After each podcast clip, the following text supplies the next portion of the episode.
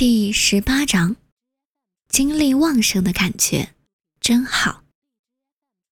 吸烟会对肺部造成损害，这是绝大多数吸烟者都清楚的。吸烟还会导致精力下降，对于这一点，许多人就没那么清楚了。吸烟陷阱的可怕之处就在于，吸烟对身体和精神的影响。都是积累性的，以至于我们根本意识不到这些影响，还以为我们仍然处在正常状态。这与不良饮食习惯的影响十分相似。由于体重增加的速度很缓慢，我们完全感觉不到警惕。看到挺着啤酒肚的大胖子，我们总会想。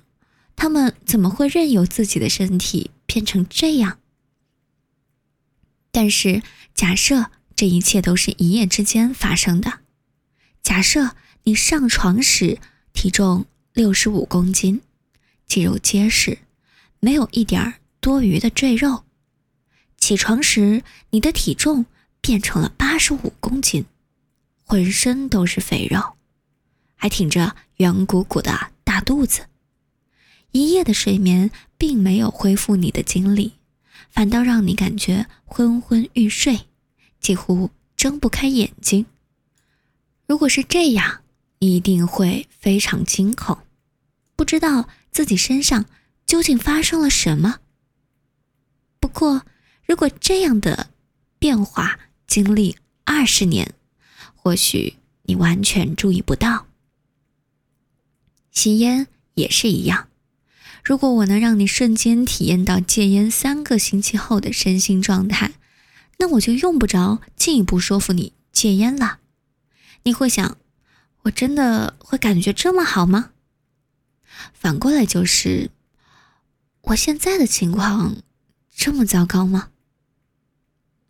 戒烟后，你不仅会感觉更健康，精力更充沛，而且更自信，更放松。感觉也会变得更加敏锐。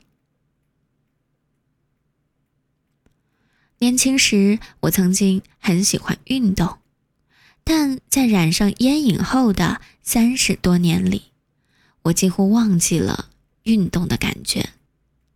我每天都生活在疲劳和困倦中。每天上午九点，我才挣扎着起床，晚饭后。看着电视，五分钟之内就会打瞌睡。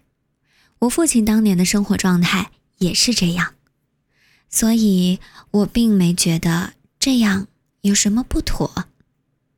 我以为精力旺盛是孩子和青年人的专利，因为我的精力是从二十多岁时开始下降的。戒烟后不久。我的肺病和咳嗽症状都消失了，哮喘和支气管炎也不再发作。与此同时，我还体验到了另一种神奇的变化。我每天早上七点钟起床，感觉精力充沛，浑身充满了活力，甚至希望能出门跑跑步或者游游泳。四十八岁的时候，我连一步都跑不动，游泳更不用提。能称得上锻炼的活动只有保龄球和高尔夫，而且打高尔夫的时候还得坐在电动车上。六到九岁的时候，我每天运动半个小时，还不包括游泳的时间。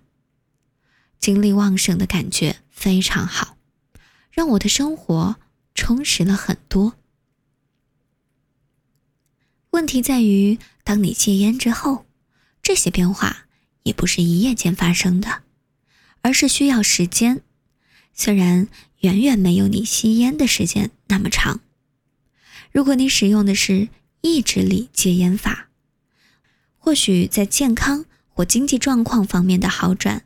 会完全被戒烟法导致的沮丧情绪抵消掉。不幸的是，我无法瞬间让你体会到戒烟三个星期后的感觉，但是你可以，只要相信我的话。那么你要做的就只有动用你的想象力。